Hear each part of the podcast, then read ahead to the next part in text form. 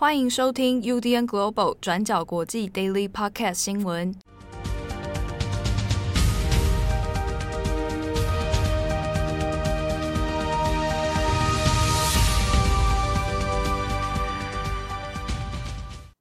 Hello，大家好，欢迎收听 UDN Global 转角国际 Daily Podcast 新闻。我是编辑七号，我是编辑慧仪。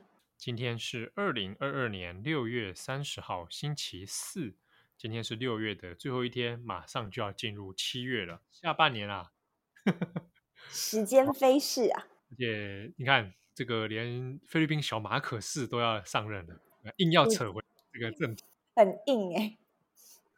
好，我们今天的第一则呢，其实要讲的就是菲律宾总统的就职典礼。菲律宾现任的总统 Bongbong Marcos 小马可仕就会是在今天的六月三十号宣誓成为菲律宾的总统。那杜特地的时代也算是告了一个段落。那就职典礼呢，在我们中午的录音时间，其实已经正在进行了。从今天早上一开始，小马可是呢是先到总统府拜会杜特地，接着呢就跟杜特地一起到菲律宾的国家博物馆参加就职典礼。按照现在的流程，小马可是已经宣誓就职，那之后也会发表就职演说。那我们先稍微补充一下小马可仕的背景。小马可仕的父亲马可仕，那是菲律宾的第十任总统，从一九六五年到一九八六年，一共在位长达二十二年的时间。那他在任内期间最争议的一个事件，就是在一九七二年实施了戒严，长达九年的戒严时期。在这期间，估计有好几万人被逮捕入狱，遭到酷刑虐待，还被杀害等等。那后来是在一九八六年的二月，马可仕被人民推翻，一家流亡到夏威夷去。那这一场革命是叫做人民力量革命，距今也已经是三十六周年了。可是谁也没有想到，在三十六周年的今年，他的儿子小马可仕会成为菲律宾的总统。那许多的人权团体都非常的担忧。小马可仕是在今年的五月九号的选举大胜他的对手雷尼。他会赢得选举的关键，其实也在于第一，他跟杜特地的女儿 Sarah 杜特地搭档，那两人的家族政治势力呢是占据南北部，也是一个非常强势的组合。那再来，小马可是一家过去几十年，其实都以非常强大的对外宣传系统，还有网络，不断洗白父亲的戒严历史，来翻转家族的历史形象。那所以在今天六月三十号就职典礼进行的同时，马可是戒严时期的幸存者也同步在受害者的纪念碑面前宣誓，他们誓言要对抗被马可仕家族扭曲的历史还有记忆。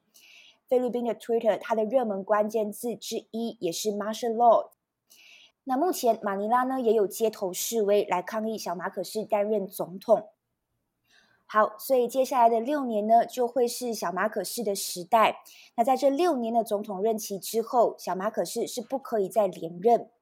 目前他已经把自己指派为农业部长，副总统萨拉其实也会兼任教育部长。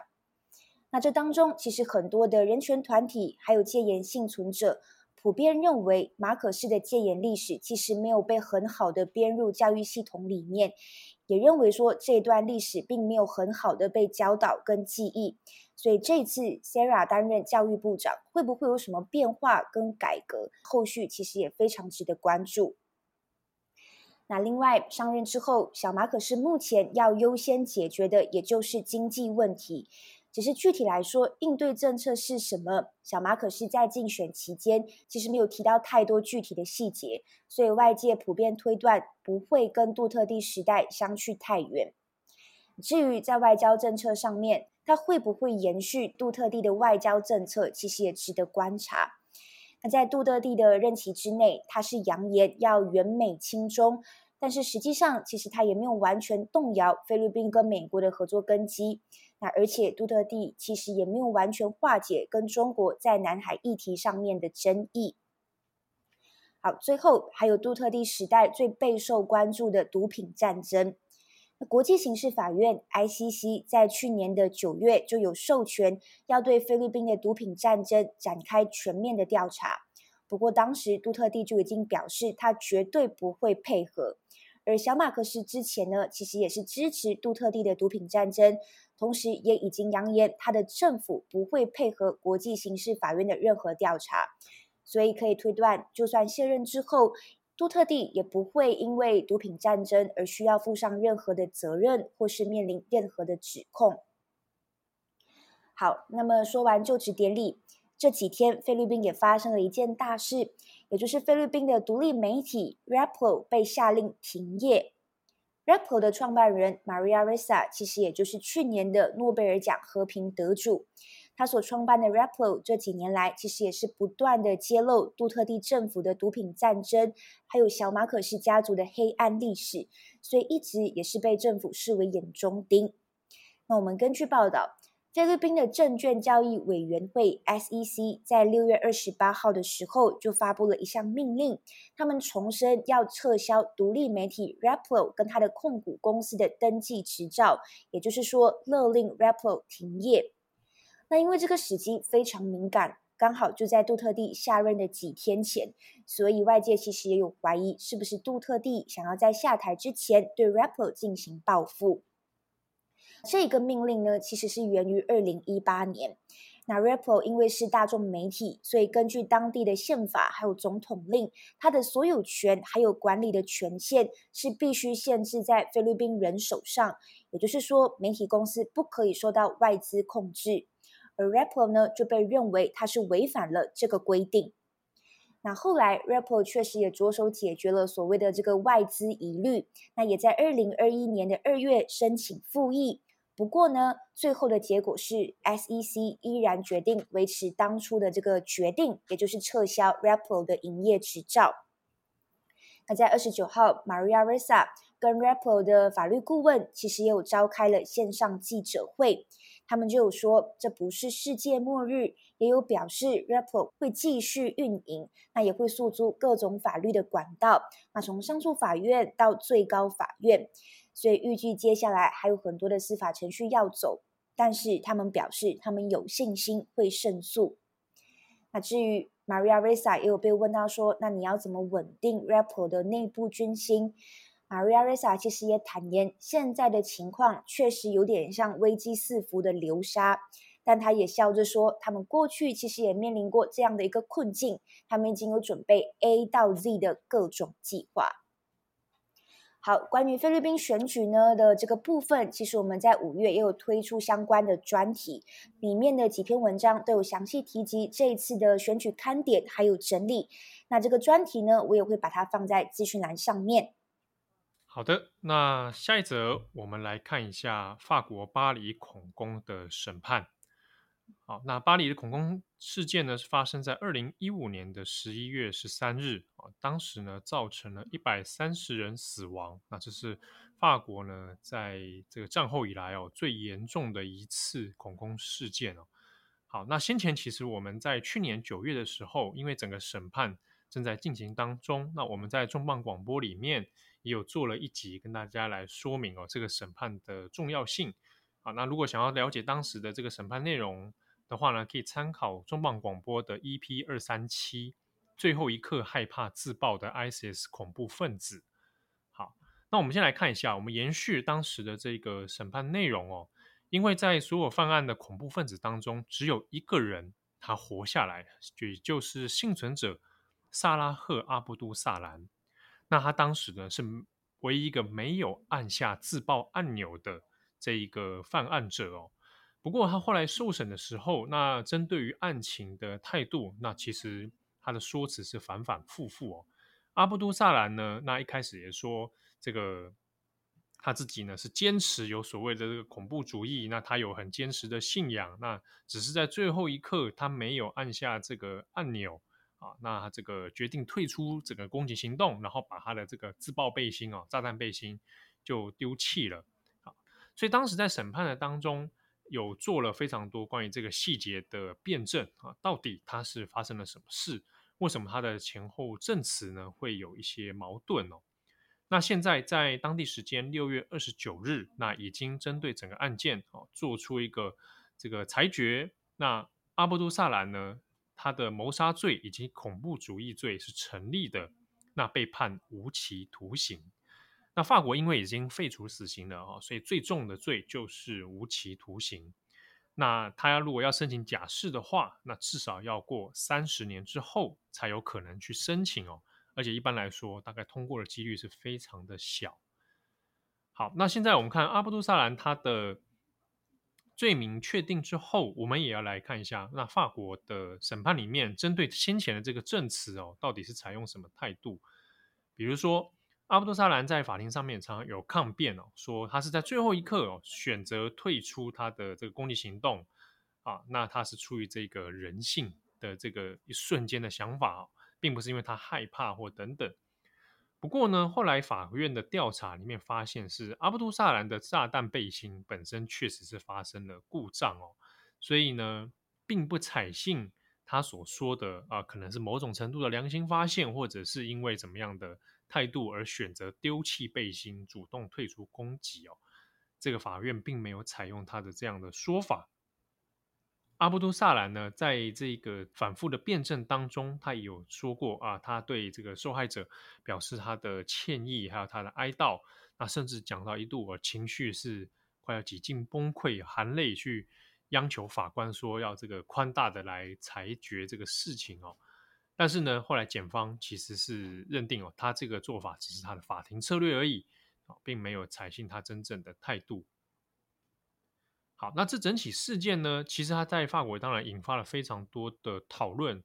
从去年二零二一年九月八号开始进行受审以来，那到现在，那经过了一系列的调查，那最后的裁决，那之所以重要，如果大家有兴趣的话，我们可以回头回过头去参考。我们去年在重磅广播里面所做的一些讨论，就在于说，这个唯一一位幸存者，他为什么在最后一刻并没有真的采取攻击？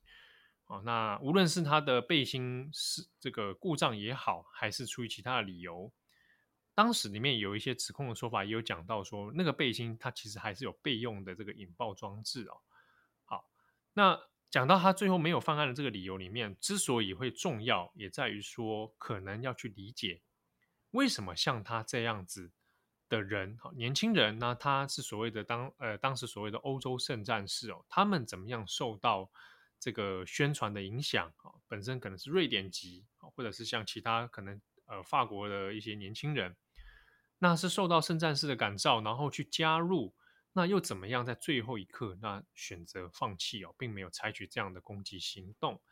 对于很多反恐的任务来讲，或者是做预防的这些工作来说呢，是个必须要值得调查，而且甚至是有没有可以找到一个突破点，来预防下一个可能会变成圣战士的年轻人，或者是我们找到一个方法，知道说其实这一类人未必真正有所谓的呃很坚实的信仰。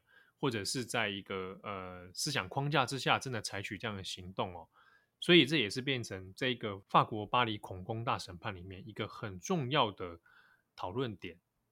好，这整个事件的前因后果哦，可以参考我们先前的重磅广播啊。那这个里面呢，在广播细节里面，我们做了很多事件的还原，那以及审判的一些内容啊，欢迎大家来参考。好，那最后一则新闻，我们也来看一下。这个美国的 R&B 天王 R. Kelly 啊，那先前在去年的时候，同样也因为这个性侵罪啊，一系列的这个呃性虐待啊、人口性贩运等等的问题，那他是个被判有罪。那现在呢，这个纽约法院那已经判他的刑期哦，是确定三十年的徒刑，然后罚款十万美元。好，那这个星期现在是确认了。那 R. Kelly 本人并没有特别表示什么意见，不过他的律师是说会再继续上诉。那这个案件也帮大家稍微的回顾一下哦。R. Kelly 这个可能大家有的人知道他的那首成名曲 I Believe I Can Fly，我相信我能飞。哈，这首歌应该诶，这个听到旋律大家就会知道了哈，不要叫我唱。好，那 R. Kelly 呢？这个本身这个是非常知名的哦。那是 R&B 的天王啊，那也是这个非常成功的一名歌手，以及也是音乐制作人。不过，他的音乐生涯里面其实有不少有争议的丑闻事件哦，包括说他有这个持有儿童色情影像啊，那在芝加哥有打过官司。那甚至是对很多未成年的女性，还有包括男性啊，那有一些可能是呃性侵或者是胁迫、恐吓、暴力，甚至性虐待、人口性贩运等等这样的问题哦。那后来在二零二一年的时候，他有九项的相关罪名啊，那就被判是有罪。那纽约法院呢，在六月二十九号的时候就宣判了，他是判刑三十年。那这中间当然，这个 R. K 里有透过很多的管道想要去争取啊、上诉啊等等。那甚至是也有发生说他被抓捕，然后在扣押的期间呢，还透过一些这个朋友哦去恐吓一些受害人，所以又引发了很多的争议。在二零一九年的时候，Netflix 有把他的相关事件拍成了纪录片，叫《Surviving R. Kelly》。啊，那这里面有非常多受害者出面的指控，R. Kelly 曾经对他们做过的一些恶质的手段哦，那包括有晚就是跟邪教一般的这种控制方式，比如说他控制非常多的女性生活起居，啊，然后甚至你的交友，然后你都要在 R. Kelly 的掌控之下。那在这近期的一连串受害者控诉里面啊，也有一些是男性哦。那之中就有人像 BBC 里面的访问里面就有谈到说啊，他被 R. Kelly 强吻，那甚至 R. Kelly 可能还帮他招呼一些这个女性哦来跟他发生性关系，那 R. Kelly 在旁边把他拍成影片啊，啊等等这个非常多手段恶劣的行为哦，那都透过受害者的出面指控，那以及法庭的相关调查，那得到了一些证实。好，那现在纽约已经判刑他三十年。不过呢，R. Kelly 自己身上还有几条罪还要再做审判哦。那包括刚刚前面讲到了关于儿童色情的问题，以及妨碍司法。那这个会在八月十五号的时候，在芝加哥会再展开下一波的审讯。好，那以上是今天的 Daily Podcast 的新闻。节目的最后，想先唱一首《I Believe I Can Fly》，是不是？是啊，你说啊，会议要唱是吗？哦、你刚才想说、这个、大家不要叫我唱，我想说谁谁叫你唱？谁叫我唱？在哪？是是 好，这个因为也因为 R. Kelly 的事情，所以这首歌有一度有有人在争议过，要不要也也给他把它 ban 掉了，抵制他。嗯嗯嗯，对啊。那呃，R. Kelly 先前因为他打官司关系，其实花了非常多的钱哦。他本来还想说他要把他的音乐版权来出售。说来换一点资金，然后继续来让他打官司。但是呢，因为其实音乐界有很多人在抵制他了，所以他那个音乐版权出售的事情就有被挡下来啊，所以导致他一些状况出现哦。嗯、那他之前也以前也帮 Michael Jackson 写过歌嘛，就 You Are Not Alone。对啊，哎、嗯，所以说真的是啊，蛮、呃、讽刺的。其实这一系列的歌曲都非常朗朗上口，而且其实他的歌词都写的蛮好的。